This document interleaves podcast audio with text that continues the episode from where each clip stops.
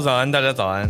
哈早安，大家早安，欢迎大家加入今天二月二十九号星期四的全球串联早安新闻。大家早，早安。我们今天二月二十九号四年才一次哦，是早安新闻第一次经历二二九。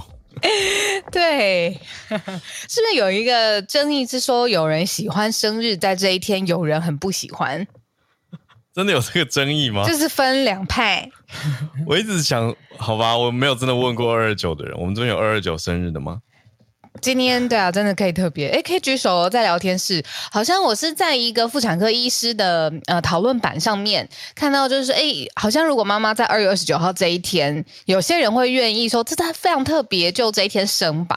有一天、嗯、有有一派的妈妈会觉得，好好像不要比较好。就如果可以选的话，我我有认识二二九生日的人，可是没有问过他们这一题，因为我我自己在想说，大家都会在二二九前就庆祝吧，应该不会这四年才过一次生日。对啊，那这一天怎么怎么选呢？是前一天就一定在二二八过，还是怎么样的？哦，我我看我们这边聊天室好像也没有听有是二二九。没有人留言分享，大 家说说太稀有了，对吧？是不是问到一个那个城市的城市题？请问二十九生日的人真的四年过一次生日吗？对啊，特殊题哦。有有人说他同事会在前一天哦，或是过农历哦。对啊，是啊，过农历哦，过农历哦。现在我们这一代的朋友，有哎，其实还是有不少。是哦，嗯，或者是长辈坚持帮晚辈过农历生日，我身边倒是不少。No，嗯，嗯，我以前认识一个朋友，他是呃，他为了要记得自己的农历的生日，他把他的呃密码都是呃农历的生日，生日加上国历生日的组合，哦，对，所以他都不会忘记，那就是他的生日数字这样子。农历其实对，这有点密码哎，就是只有身边很亲近的家人才比较知道。嗯，对啊，嗯，有意思。嗯，我们今天的社群是另外一个嗯有意思的题目，二十九没什么关系，对，但是蛮特别的，是一个我从来没听过的职位，在美国有一些城市，还有欧洲看起来也有了，开始有这个所谓的夜间市长。你不觉得很迷幻吗？这个字很酷啊！应该说听了也不太确定他的工作到底是什么。因为夜晚会发生很多事吧，所以需要有一个负责总管。对啊，但是 Nightmare 仔细看以后才知道，哦，原来这个夜间市长在纽约、华府、旧金山、匹兹堡、奥兰多、纽奥良都有。嗯，他们也不是晚上才上班，他们是比较像管理管理者或是经济啦。我觉得是夜间经济的，嗯，协调人 比较像这个角色吧。怎么这么酷啊？夜间经济的协调人，你上经济，我就会想到晚上适合协调什么经济呢？比如说这个酒啊、毒啊，还还真的有一些这种色彩，没错。对啊，酷的。嗯，嗯，那最早我们刚讲了好几个都是在美国的城市嘛。可是这个词最早是荷兰，嗯、还有呃，对，从阿姆斯特丹，在十年前，二零一四年，嗯、政府就设定了这样子的职位，而且要把它制度化。那、嗯、后来传到算传吧，就伦敦也有了，巴黎也有了，嗯，柏林也有了。那后来美国才跟进。如果以时间先后的话，是这样讲。嗯，呃，世界各大的城市如果希望吸引年轻人的话，那夜生活的呃选择性。多彩多姿，这个是一大诱因嘛？那所以这个 Night Mayor 他也要做，就是夜生活有什么样？呃，在这个城市当中，让来这这个城市的人都可以畅畅畅畅游嘛？畅游。对，那这个呢，也就是嗯、呃，这个 nightmare 很重要的呃职责之一。我发现这个名称我们要很小心念，Nightmare 听起来像噩梦。对。呀，Nightmare。对呀，对，然后而且他的薪水还不错哎，呃，有这我们以纽约来看的话，三十万美元呢，一个月。嗯、呃，我看哦，哦，不对，抱歉，这是他他管的预算，哦、他自己的他自己的年薪不差，他年薪有十三万美，就是台币换下来有四百万台币。哦看起来很高，可是看起来其实是一个呃夜生活的要怎么形容啊？嗯，和事佬嘛，李长伯，我觉得蛮像，蛮、嗯嗯、像大李长伯的概念。他要跟他的工作内容包括要跟夜生活相关产业的业者、员工、表演者、顾客跟居民合作，协调、嗯、各种摩擦跟挑战。光是噪音啊，或者是什么油烟的污染啊，我觉得这个就已经很累了。嗯，哎、很酷哎。如果我们举个例子来说好了，例如说 COVID，COVID 那个时候呢，因为呃备受打击的中小企业或者是夜店啊、小酒吧，真的，嗯。生意非非常的惨淡，那所以那个时候有一个前任的夜间市长，他呢就在疫情的期间，他主要的工作呢就是要协助商家去适应，还有协调防疫的 COVID 的规定，这些夜间经营的中小企业都可以呃顺利，同时也赚到钱，然后继续营运，可是也符合政府的规范。就是举例而言，嗯嗯嗯嗯嗯，哇，现任的纽约。夜市长，夜市长，管夜市的画面整个都不一样。如何现任如何？叫做 Eric Adams，他就自己下班之后也常常会在。他，他是白天的市长吧？哦、白天。我们这样把人家切成白天，他其实二十四小时都是白天的市长。哦。他自己下班之后也会在夜店放松，然后嗯，可能小饮一杯啜饮这样子，然后 所以他也成为就是他的标志，然后他也很理解夜间生活其实真的是需要协调的人力啊、资源啊、政策的统一性。哦，嗯，他是现任的市长哦，哦，可是。OK，他他有一个朋友嘛，或者认识的人，还是他任命 Jeffrey Garcia 啊，他任命啊，任命这个人哦，那个 Jeffrey 等于是也不能讲日间市长任命夜间市长，但反正就是市长跟市长，越讲越复杂。对，市长跟市长，对这个市长又任命了这个他的晚上的这个市长。对，很特别，因为也有办公室，也有相关的规划职位，但它的区划，嗯，它的确它有一个 Mayor's Office of Media Entertainment，但是，但是它就不是正规由大家嗯所选出来的市长。那我觉得好多，那也有个夜间总统嘛，也要一个 夜间的什么呢？里长。对啊，夜间的里长。对啊，我觉得这个其实比较适合里，应该说很多里长已经在协调了。啊，常常听到，真的吗？晚上听到酒吧跟跟餐厅会容易跟附近的居民有一些嗯需要需要有和事佬。需要诶、欸，因为我我大学有一个呃学长，他呃在一级战区就延吉街那附近，台北市延吉街开了酒吧，嗯、然后他说非常辛苦，因为他说白道跟黑道都会来找他收钱，因为那个地方蛮赚钱的，所以他他懂，他必须得懂怎么应付这种场面。嗯，对啊。是没有想过里长 要应付的。里长是想说没事，不要把我卷进来。但是一定要面对的话就，就就应该也也已经在处理了。因为我遇过的里长啊，他们甚至连居民的停车位都要帮忙处理。哎，就是那换灯泡这种也是有可能，啊、有可能小的，对啊，真的就是长辈会去跟里长说啊，我那个灯泡什么家具什么要换了，里长就会有时候会。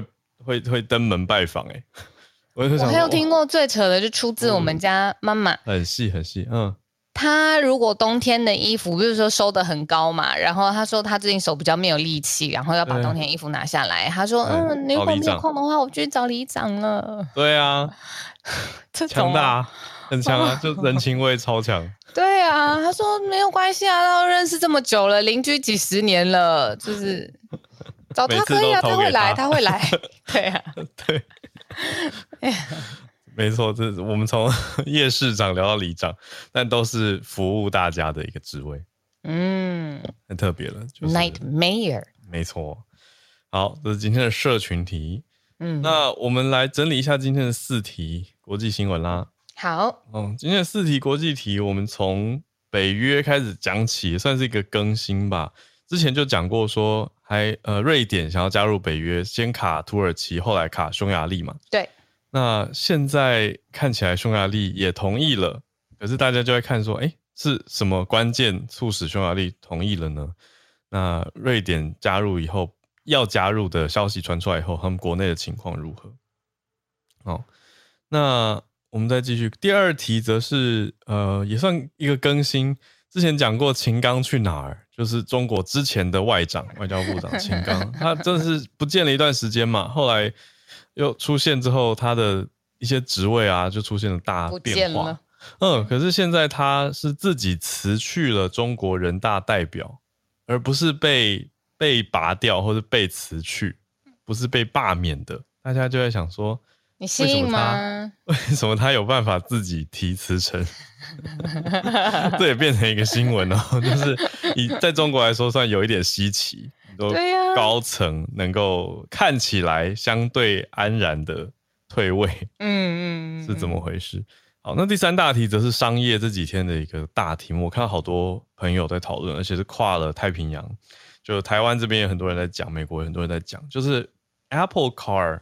的计划宣布取消嘞！哎呦喂哦，嗯，蛮大的，对，而且他们部门总共其实算起来有快要两千个人，所以后续变化会如何？好，等一下再讲细节哦。目前我大概知道的是说，呃，他们宣布说这个部门有一些人会转去做 AI，嗯，那接下来这个部门剩下的人会被裁掉吗？还是如何？其实有一点何去何从感，但总之苹果就是说他们把重心。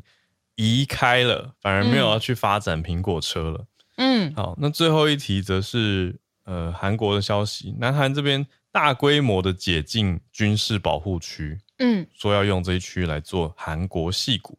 嗯，好，哎，我们就先从北约开始更新吧。好，嗯，两百年的中立的状态，现在。以瑞典来说，它正式终止了。为什么说是终止呢？因为它选边站，呃，它选边站的时间甚至更久之前，就是在乌俄战争之后，在二零二二年，嗯、瑞典呢跟芬兰他们一起提出申请，就是要加入北约。嗯、那北约它是一个民主价值，然后以军事防御结合在一起的集合体。任何一个国家受到了军事呃上面的挑战或是侵犯，其他国家要出兵有义务协。房，嗯、那芬兰在申请的状况比较呃顺利，他就呃提前呃提前瑞典就直接先加入了北约。可是因为瑞典他自己有，例如说他国内啊、呃、有库德族政治活动议题有一些争议，那呃匈牙利。嗯是呃投下反对票。那特别的事情是，北约要迎来新的成员国，必须要旧的所有的成员都一致同意，那这个才有办法纳入新的呃议员。嗯、那经过你看现在看两年的这个时间，匈牙利呢在二十六号当地时间正式的国会已经通过同意让瑞典加入北约，所以呢。两百年来，瑞典的中立的这个条件现在已经结束了，那它就是正式的加入北约，对瑞典自己本身来说也是很大很重要的转变。哇，那所以终于经过了可以说两年左右，对，我们就看到瑞典跟芬兰都已经准备要加入北约了。嗯，没错。嗯、呃，如果从地理范围来看的话，嗯、呃，刚刚有说芬兰非常临近瑞典嘛，那还有挪威、立陶宛、爱沙尼亚都是有发出恭贺，就是呃邀请，不能说不能说邀请，欢迎，然后恭贺瑞典正式加入北约，认为说，哎，他加入了，因为瑞典的地理位置，你可以想象一下，对于整个北欧的区域安全，嗯、这些邻近的国家都认为是有帮助、有益处的。嗯啊。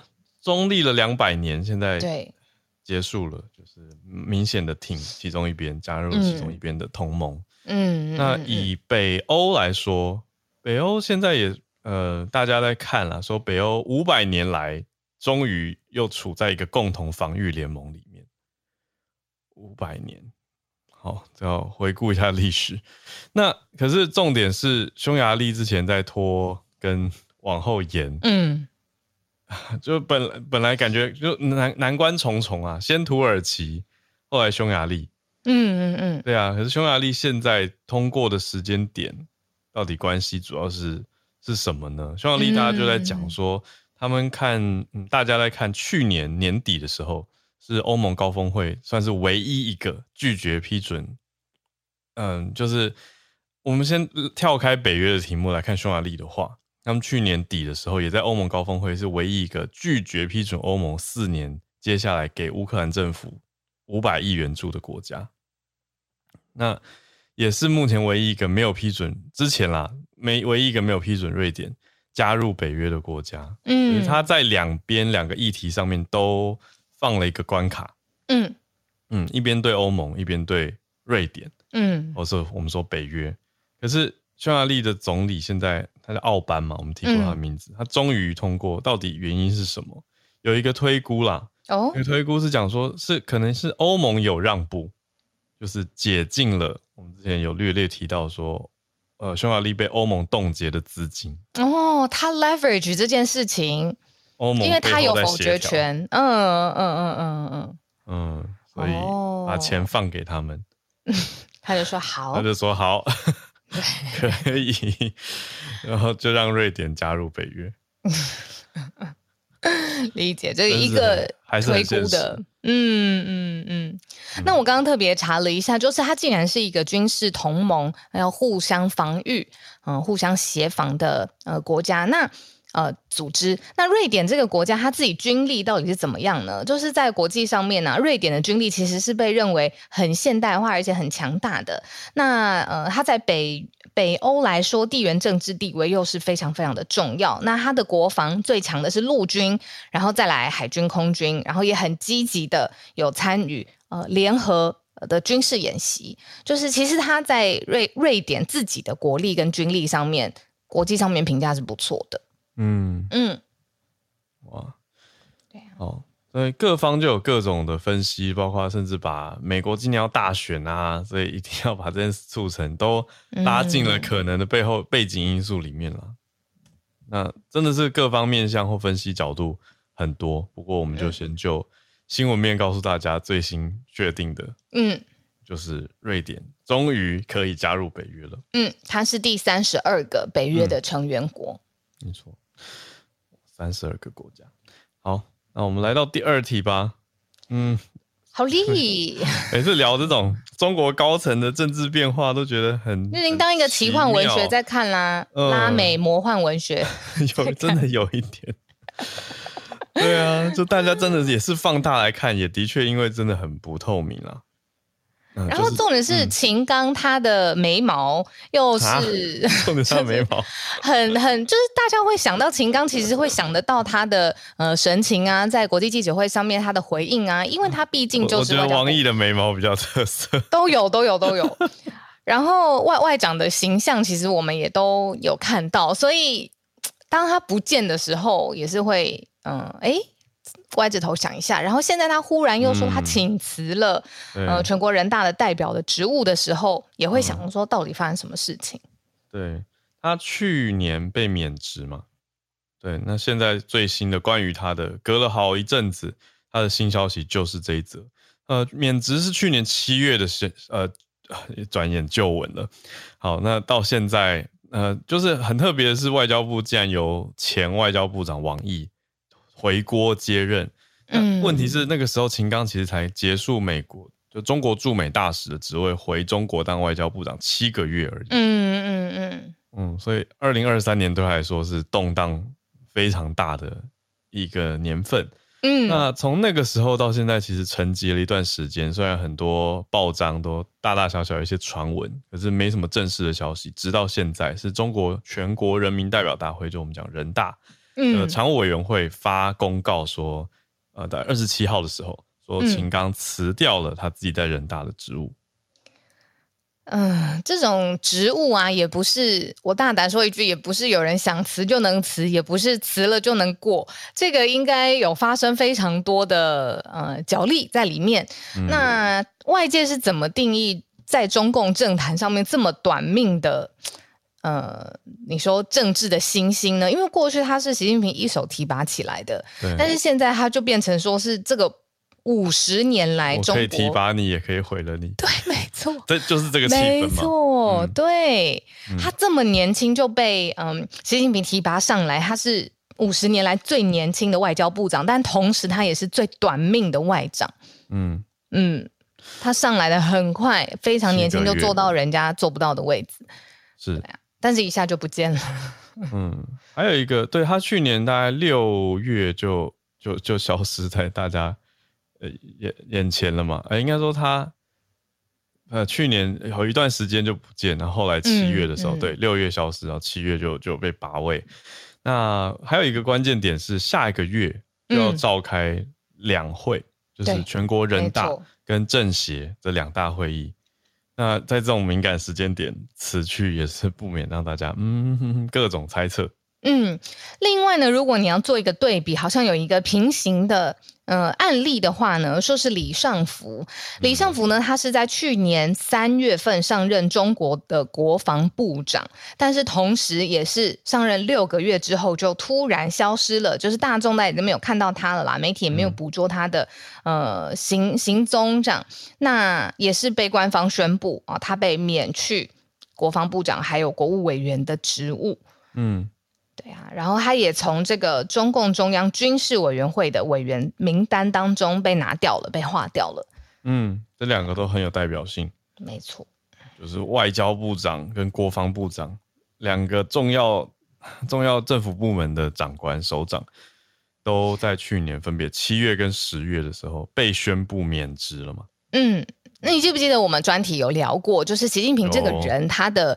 呃，个性跟他心理上面的安全感，是从这个角度去看他怎么安排他的政权。嗯、那我们的专题就聊到说，其实会有这种哦，我我把你拉起来，我看一下你，然后你不对，我就要把你，或者是他一发现可能对自己不忠的迹象，就要把你拔开。这个呃是非常明显的，因为现在就发生这样的事情。秦刚跟李尚福过去呢，就是被认为说，习近平他在加强打击腐败，还有一定要立刻处理对自己不忠的人。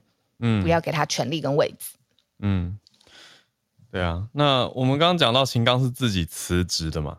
嗯，可是除了辞职的人，呃，他自己以外，还有其他人有几位也是辞职。这次总共十一个人终止资格，那七个是被罢免，剩下四个包括秦刚是辞职。可是大家也在看说，哎，这辞职除了秦刚以外，还有一位叫做冯杰宏，他是。火箭专家，他是中国航天科工集团的第二研究院的副院长，所以真的是 有非常多的联想跟揣测，因为通常这些职位的人不太会自己请。对，嗯，对呀，所以他如果是，比如说习近平他，他他如果是嗯心理上面需要更多的呃确保哦，在他身边的核心的人士都是对他完全的忠诚，嗯、那他的标准会很严格，动作也会出手很快。嗯，对啊。聊天室有朋友在说说，哎，秦刚不是死了吗？为什么会有这样子的感觉呢？是因为之前他真的太久没有出现了，传闻太多了。嗯，就有呃，甚至美国我们也不知道哎。你要说现在没有把握，他还他还在，他没怎么公开露面，不知道，不知道。对，因为毕竟这个是官方发布的消息嘛。对啊。美国媒体 Political 他有说说，哎，秦刚其实是因为，嗯，他泄密了，他对西方国家泄露了军事的机密，所以七月份在北京是已经被逮捕，而且折磨致死。这是 Political 一个美国的媒体算爆料的吧？他们的说法，嗯，他有发，他是十二月报道说七月就已经不在人世了这件事情。可是没有，还没有看到更多的证实啊。我们一种说法，对对，就就不知道，真的。可是真的很久没有看到他的新照片了。嗯，对啊。可是你像现在媒网络媒体这么的发达，这么方便，其实如果有人标志假的时间，那个也要再去做验证，很难很难呐，很难。嗯，对，他的确是他跟李尚福都很少看到公开露面的资讯了。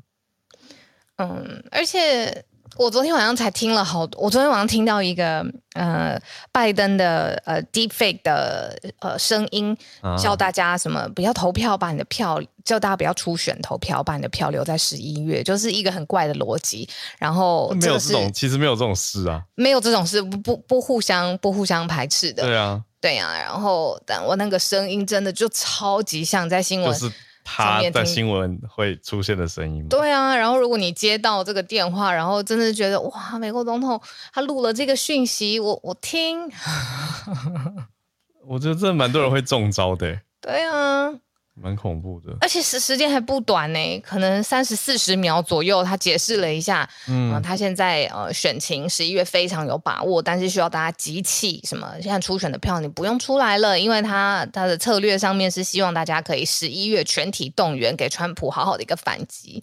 好像古代那种什么民间故事哦，就是什么妖精幻幻化成人，然后放了一个假消息。对，就最后重要的约反而却没有没有赴约。对，没错，大家就就没有去初选投票了。像古代的民间故事，好吧，实在是，哎，就是这些东西。就为什么会想到是说，嗯嗯、呃，那如果他硬要讲李尚福或秦刚有在，那都给他们一个也是 OK 啊，这是做得到的、啊。现在技术，中国 AI。好，我先不要再 乱乱抽，只需要两集节目。对，好，我们先来第三题吧。，Apple Car 取消了耶，这个大计划耶，本来很多人期待或者是好奇的，白白的，就是各种也是模拟图啊、传言啊，白色的苹果车，呃，本来叫做 Project Titan，呃，就是泰坦计划，这是他们内部内部称呼的，他们内部。不叫 Apple Car，但外外界我们都叫 Apple Car 嘛。大概研发了十年左右，现在内宣布取消了。嗯，有很多可以讲的啦，很多嗯，大家每年在看苹果春季或秋季的发表会的时候，早就已经觉得，哈，又是一个加长的荧幕，然后怎么多一个镜头车呢？让人瞬间移动的 Portal 呢？想看很酷的东西，对，想看很酷的，这已经叫了好多年了。然后苹果也不是唯一一个取消车子发展部门的，Dyson 就做过这样子的事情，很早之前，Dyson 有过车子哦。他曾经发想发愿过要做 Dyson 的车子，哦、然后也是投入了呃几年，然后心呃心血就这样子关掉了，哦、因为发现真的可能造车是一件非常困难的事情。嗯，对啊，哇，欸、真的，Dyson 的在一二一年左右的时候蛮多新闻的 Dyson Car，、啊、可是后来就没什么消息。我为什么知道？是因为那个时候有一个工作带我到呃马来西亚 Dyson 的一个非常大的实验室去拍摄，然后就有一个部门是像什么空乘，都知道说曾经是发展车子的，嗯的的的部门这样子。嗯，但以规模来说，Dyson 当时是大概六百名工程师要必须转职或离职嘛。可是现在 Apple Car 这个部门它更大，两千个人。对啊，而且现在也，通膨这么严重的时候，嗯、这几年，然后还要撑过疫情，你看他说长达十年的心弦付之一炬。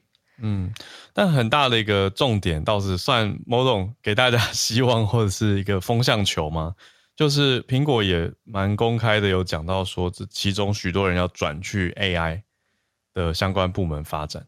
嗯嗯嗯嗯，所以就蛮明确的啦。就是一个本来算是相当让人期待跟主要的研发部门，嗯嗯，大转向了，那就更让大家看到说，哇，连这个大公司苹果，它也在放更多的心力到 AI 的研发上，嗯。那以科技公司来说，它要开启一个项目，然后甚至取消一个项目，其实都算是蛮频繁会发生的。嗯、有很多我们外界其实并不知道，但是公司内部知道做过很多尝试，不仅是 Apple、Google 也是，Facebook 也绝对都是。但是因为 Apple Car 这件事情，大家是以我来说，我就会非常好奇，因为 Apple 它曾经有说，它要做一款没有方向盘、没有踏板的汽车，就是你可以想象它就是一个你坐进去，然后东西就移动你，对 对。对对对，但后来他又 pivot 了，他这个想法又改变了。然后呃，Apple 也花了时间去说，哎，他去开发一个指挥中心，是接管司机的工作，就是这个呃远端的 mastermind，他可以去控制车辆的移动。嗯嗯，对，他又去呃这个研发这个系统，那这些都是曾经出现的方向，但不论怎么样，都现在都没有要继续发展下去。对啊，就是看。听刚刚这段讨论，我觉得真的很有趣，因为会觉得感觉得到苹果它这个相关部门的很多聪明的脑袋，呃，绞尽脑汁在想，我们现在加入这个已经特斯拉把基础建设架起来的世界，嗯，在里面要扮演什么样的角色，可以是下一个世代的先行者，有这种感觉，就是他试过不同的角度，可是现在却对外直接说停掉。那对一些本来抱有期望或者是好奇的人，还是有点。冲击啦，但是 他们就很明确的讲说，呃，要转往 AI。那连 Bloomberg 的分析师也都大大大表赞同，嗯，他们就说啊，苹果现在专注 AI 应该是更好的选择，嗯，呃，就比起车子的这个发展或获利，整体看起来，我是觉得有可能，嗯，以以后吧，苹果会再说，就是还要看整体的基础建设。这个游戏他们暂时先不玩了。但现在退出了以后回来会不会又更难？嗯，就到时候再说。嗯，对啊，因为这个消息都已经确认了，就放出来了。是不是有很多 CEO 或者是企业体的梦想就是造出一辆车子啊？就是感觉这个梦想的呃光环是比你造出一个电脑，嗯嗯嗯、或者是做出一个硬体，嗯呃最高层级就是把车子造出来，然后是科技现代能力的车子。嗯，有趣的题目，你这题，我觉得我觉得车子代表很多哎、欸。我昨天因为去一个地方是要把车子交给代客趴车，嗯。然后我发现我很久没有用代客趴车，我就重新思考了 ownership 这件事情。嗯，因为你要把一个你平常自己很信任、很信信赖的机具、操作机具交给别人操作，嗯，那个空间等于同时你也给了别人，对，让别人进来。还有那个酒酒酒后有一个什么代驾？代驾，对，嗯、对啊。我后来才回想，有一些朋友其实跟我讲过，他们完全不愿意把车子借给，因为那是他的私密的空间、啊。就是这其实跟空间还有 ownership 拥有权有关系。然后某种程度，这也是他的、嗯、呃自主意识或个体的延伸。我觉得车子代表意义有很多，嗯、所以然后 呼应你那一题吧，我觉得的确是对很多人来说，它可以有车，就不不只是一个移动工具或代步工具而已。嗯。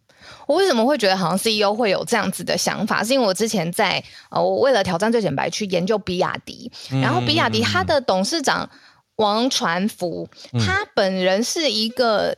化学就是电池专专业，但是他的梦想就是造一辆车。嗯、他之所以是研究电池而且化学专业，所以他一开始创造了比亚迪也是做电池的。但是他就是慢慢一步一步，就是想要去完成他的梦想，才会跨成现在的比亚迪。嗯、那时候我就在想说，嗯，有一个男人他的梦想是造一辆车，嗯，好像很多不止他。对。对。对。哦，这对啊，这几年嗯，造车子，而且又跟电动车又跟科技有会让人感觉有更多的结合。嗯，我我家的感觉是因为你说传统的油车其实也也是重要的科技啊，嗯，就是它的那个现代科技感有点大家已经习惯了。嗯。嗯，我有问过我自己，如果 Apple Car 推出。嗯，没有到非常贵的话，我会买耶。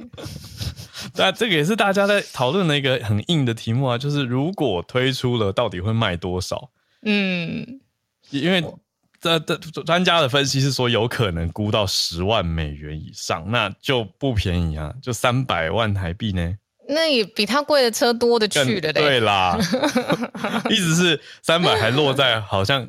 好像呃，可能中产阶级会考虑的范围嘛。对啊，那我觉得你看 Apple，我们日常已经生活成这样子。我昨天也在用 Apple TV 在看 Streaming，他现在出车子了，好想给他鼓掌，就是三百我买。你这是什么心态？这是对他很努力啊！我听起来像什么妈妈或者姐姐？他是很努力，生出了这个 Car 的这个产品。苹果母姐会。对很棒哎，他好努力，终于做出来了，对啊，支持一下。这个角度好奇奇妙，可是我我某种程度可以理解，就是觉得好像我们都已经在一个生态系里了。对啊，还是蛮贵的。但反正现在这些都变成寥寥了，因为这个部门就暂停了。嗯，在关于车子有一个笑话，在我们家，因为那个世界上最贵的超跑的两个品牌。布加迪跟 Pagani 我都主持过，然后所以当早安新闻老公问说：“哎、哦，那这个车你有什么想法？”我就说可以想想布加迪啊，Pagani 啊，然后他就会完全不想跟我讨论下面的话题。啊、所以我的印象那个标价就好像哦，那个是天价，我理解，相对来说三百万的车哦还可以，可以这样子。我们这样价值观其实不太正常，但我懂你在说什么，因为我去我去翻译过宾利。嗯，一台车两千多万台币哦，我在那个当下也是瞬间冷冻。而且就是有一些人进来逛，而且他们逛的样子就是听完价钱，表情完全不动。除了这一台我不要，剩下的我都定了。所以我 我我的确是有一个我懂那个震撼跟标价的对啊落差感。但对一般人来说，十万美真的还是蛮贵的。好，好吧，那我们来今天最后一题。最后一题，嗯，韩国要把军事区一大块解禁，而且拿来做科技发展。说要做韩国戏骨，这、嗯、是南韩尹锡悦宣布的。可是我已经无感了。什么国家说自己要做出什么什么戏骨？台湾自己也说过自己。很多地方都有啦，很多地方都说过。啊嗯、我说啊，这个东东地区以色列也就是一个戏骨，就是它已经变成是一个好，我就是集结所有的科技发展的资源、人力、呃产业链、关系链、生态链，全部把它集中在一起。嗯。我也希望有一天 别人会说：“哦，他要打造一个他们国家的竹科。” 现在主管很厉害，好不好？有有一些地方其实，但是就是每个科学园区主打的产业，毕竟还是不太一样嘛。嗯，好，那拉回南韩这里，三百多万平，的确还是蛮大的吧？嗯、欸，我看啊，一一亿三百多万平，超级大哎、欸！我看啊，嗯。对啊，全国各地、嗯、哦，加在一起啦，加在一起。他的意思就是，它是一个尖端的产业基地，你当然要是去发展各式各样最先进的技术。那他们希望这个基地其实要跟国防产业好好的连接在一起，所以是总统直接下令指示相关的单位要积极的完成这件事情。哦，所以他不只是要在里面造飞在天空的车，比喻来说，嗯、而是他要最新的技术跟韩国的国力、国防、军武在一起的矽谷。嗯嗯嗯，没错。所以是不同风格的戏骨，不太一样哦。嗯，重心不太一样。就像我们刚刚说，每个科学园区可能强调主打的强项不同。嗯，南韩要走军事戏骨，哎，国防戏骨。因为北韩就在他旁边，他怕怕。嗯。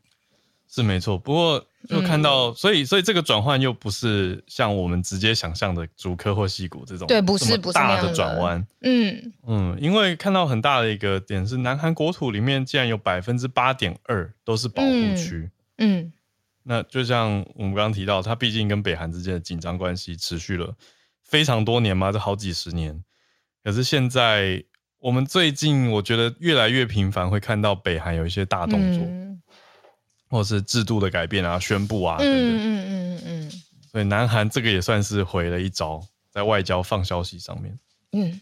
嗯，国防未来技术研究中心，没错，是他们要设立的，一亿三百多万坪，嗯，土地也为了它解禁了，然后军事保护区也为了它打开了，真的是很大哎、欸，嗯，很大一块，有军用机场啊，军用机场周边，嗯，这种以前通常会包起来。还有一些民众抗议过的区域，现在都要解禁转向。那如果我是我想象我是韩国的国民，我听到这样子的消息，嗯、我应该会觉得很有安全感，然后又会想说，那会不会收更多的税？两步，然后我会想到的是，要不要去创业？哦，对啊，国家都要大力支持了。哦，所以你要去做产业链上面卡一脚，嗯，支持一些新创啊，哦、那就有可能。嗯以后变成韩国版的呃 Starlink，你说你去投资的一间公司，它后来变成这样子是吗？然后还被就军方所采用，就是国家是你的甲方。嗯嗯，就觉得那如果国家不给你钱，你就泄露他的资料。这个是前几天的，那几天中国的那个小团队那个乙方。对，哎。这真的是，这好可怕。Rich 号的部分果然威胁甲方，不是 思维比较这个机转很强，不同的想法。好啊，那这是我们今天的四题国际题的盘点。好，那我们今天准备要来全球串联啦。昨天跟浩尔有一起，嗯，聊得蛮深入了，蛮多题的，对啊。我们在聊说，嗯，接下来早安新闻有没有可以更好的地方？这当然也是集结大家一路以来一直给我们的所有的鼓励，然后建议，然后留言，然后提醒我们，呃，我们可能没有注意到的所有的地方。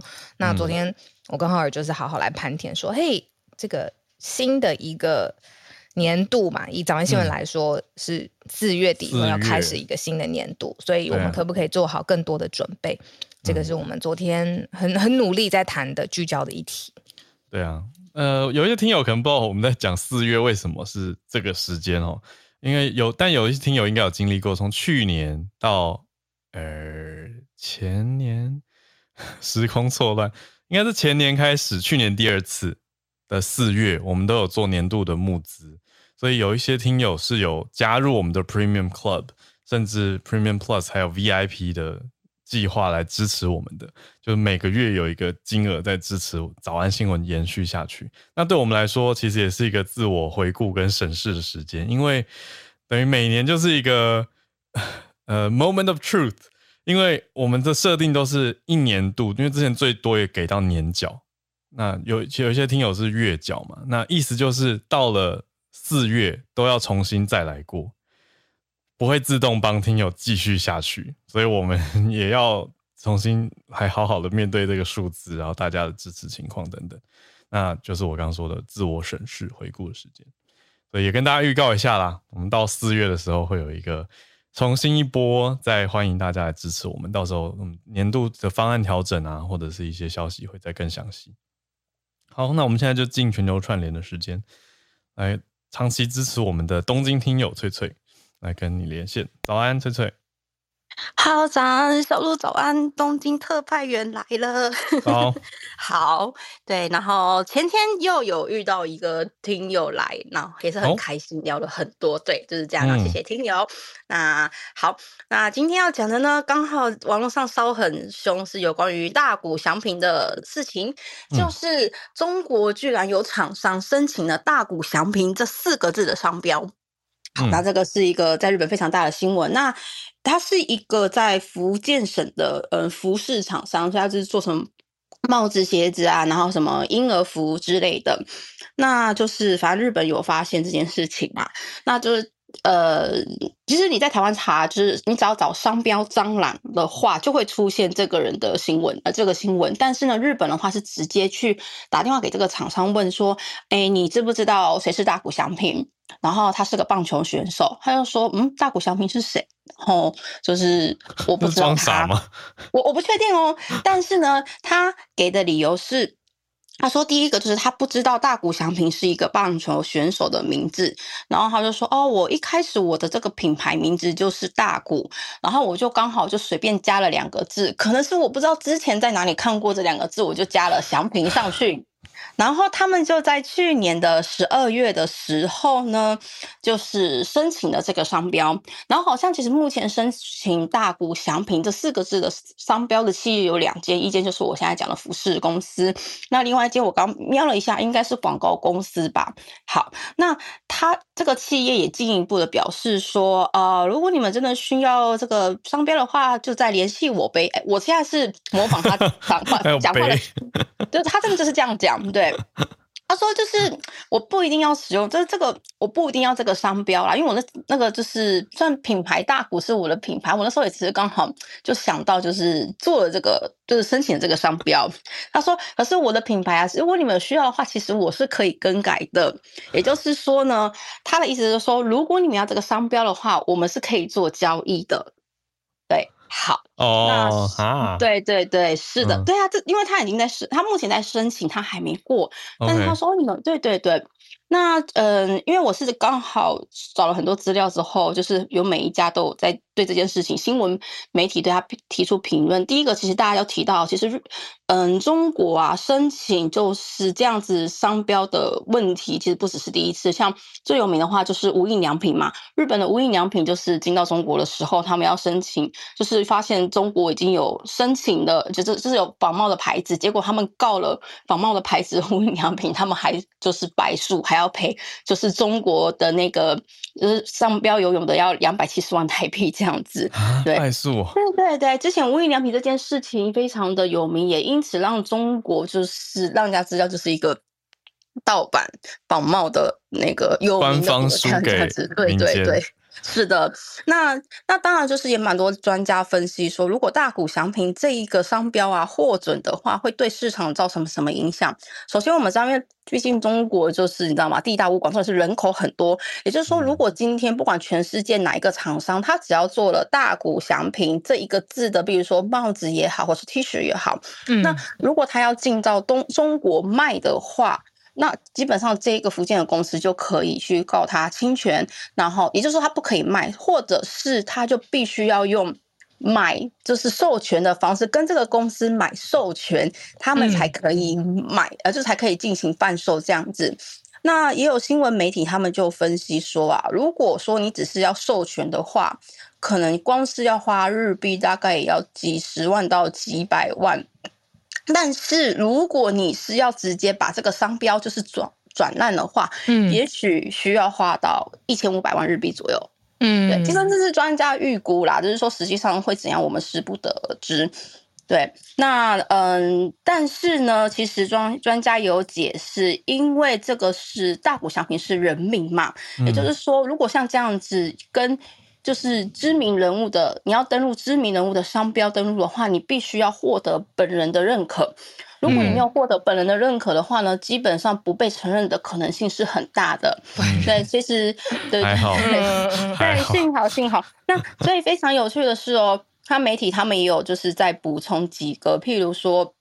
除了无印良品之外，呃，像我们知道的羽生结弦，他是一个非常有名的、嗯、对花滑选手。那当然他在日嗯中国也非常的有名，嗯、对，他是那个花式溜冰。滑冰。那嗯对，那他的这个名字就真的中国有高达七件用羽生结弦这个字去申请这个商标，但是全部都被驳回了。嗯，好，但是呢，其实羽生结弦他在那个中国，他有一个昵称叫做。羽生柚子，因为那个节弦的那个日文名字叫柚子，那就是柚子，就是柚子，哦、就是跟那个柚子跟那个柚子对对，它的那个发音是一样的，所以就是它的对，这、就是它的绰号。但是羽生柚子这一个名字就被一个食品公司有成功登录了，只是说，嗯嗯嗯，对对，羽生食品公司卖柚子吗？我就不知道，这是食品公司嘛？但是目前因为就是新闻，就是媒体是说没有找到他们现在是开发什么产品，只是确定说他们有申请这个商标。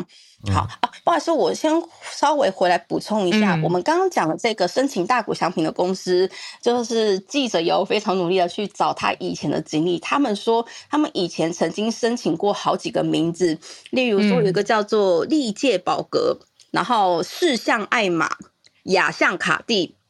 嗯，就是其实这几个名字就很像宝格丽、爱马仕、卡地亚，就是都差一点点，差一点点。对对对对，那其实就是的，所以就是说，这就会有让人家觉得你是不是要做仿冒品的一个疑问。哦、但是幸好是这些申请都没有成功。好，那。好，我这个放一边。我不好意思，我再回到刚刚这个日中国商标的申请。其实最最近中国呢也有在申请几个商标，非常的有名，也是人名的。其中一个就是岸田文雄。而且呢，申申请岸田文雄的公司好像是一个嗯饮料食品公司。那他们要申请岸田文雄这几个字，好像是要做啤酒、气泡水跟一些饮运动饮料之类的。嗯、对，但是就是像我刚刚讲的，在本人没有同意的情况之下，基本上这样的商商标应该是不会成功。但也会很让人家怀疑，就是你为什么要用饮料水的名字要做成岸田文雄？对啊，这其实还 蛮有趣。的，嗯，那其实啊，像中国这样子疑似商标侵权的案件，在二零二二年的时候，就是说有人发现有商标侵权，然后就是有人去告发了案件，在中国，呃，这是人民日报的资料，是说有三十七万件左右，嗯，对，所以其实在中国这个商标问题是真的蛮严重的，嗯、对啊，那我其实刚好看到这个，我觉得 要么真的蛮有趣的啦，就是说哦。你知道，就是我知道之前是不是浩有提过，像是商标蟑螂这个问题？那其实这个其实我们就很 直接就想到，就是其实这个像日本的新闻并不会说它是商标蟑螂，嗯，那可是，在台湾的新闻，我在我 Google 商标蟑螂的时候，立刻就出现了这个大谷翔平的著作权的新闻，所以我是觉得蛮有趣的啦。嗯、对对对，就是说，其实这个跟就是中国可能给人的一点印象，其实也会有点做一点连接。嗯，嗯好，那我就是分享到这边。那如果还有一点点时间的话，嗯、呃，等一下再分享另外一个有趣的消息。好了，嗯、看。没有问题的话，就是呢，其实嗯，还有时间，我们知道，OK OK，好，嗯嗯嗯，就是我们知道那个巧虎不是在那个台湾，就是好像好像要变成是网络会员，就是说他好像不要做实体的嘛，然后巧虎，嗯，对对对对，大家爱的那个对巧连智，对他们就是要改成好像是网络版的嘛，可是倒过来啊，其实在日本，因为其实那个巧虎本来就是。嗯，日本的一个品牌嘛，那它的名字叫做西马基罗这样子对，呃、嗯，西马就是那个条纹的，就条纹次郎吧，哦、对，好，那它其实目前啊，其实在日本到目前为止也是很夯，那它也有出了新的产产品是做 AI，就是那个就是 AI 的巧虎呢，哦，sorry，AI 的不是嗯生成的。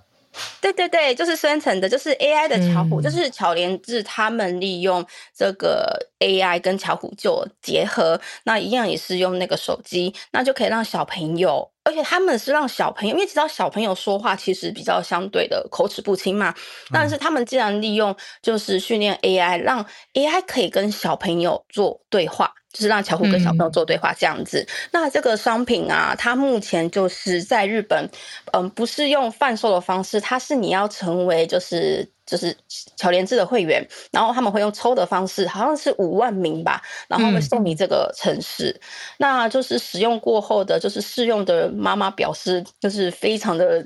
非常的有帮助，就像我讲，因为有时候大家有的时候就是只有那一点点，比如说一个小时也好，他们需要一点自己的时间处理一些事情的时候，嗯、可能像我之前讲了，我们有那个线上的就是。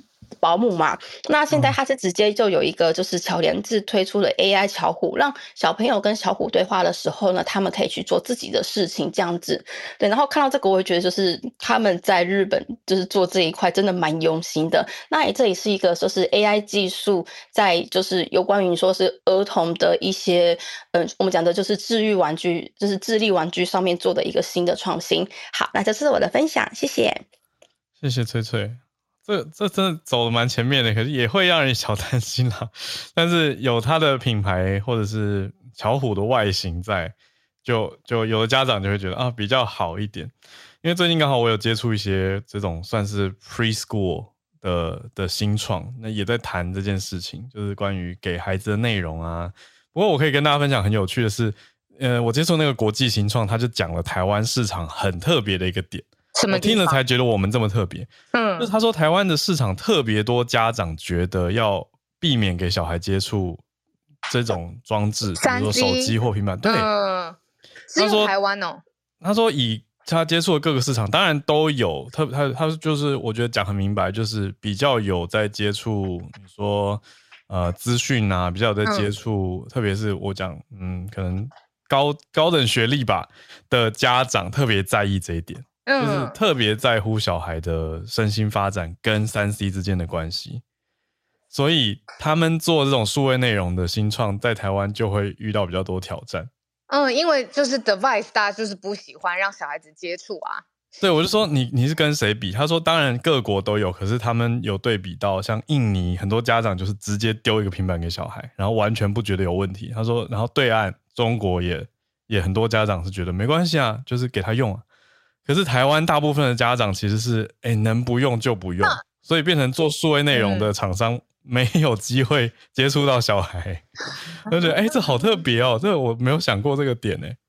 哦，因为台湾是不是对这种科技对人的影响特别敏感、灵敏？可能是。对啊，嗯嗯，那也不是一跟零，就是要么就全部有，就平板丢给小孩，然后对，就所谓的 iPad 没有，对啊，tablet parenting 这件事情嘛。一定有一个合理的中间值。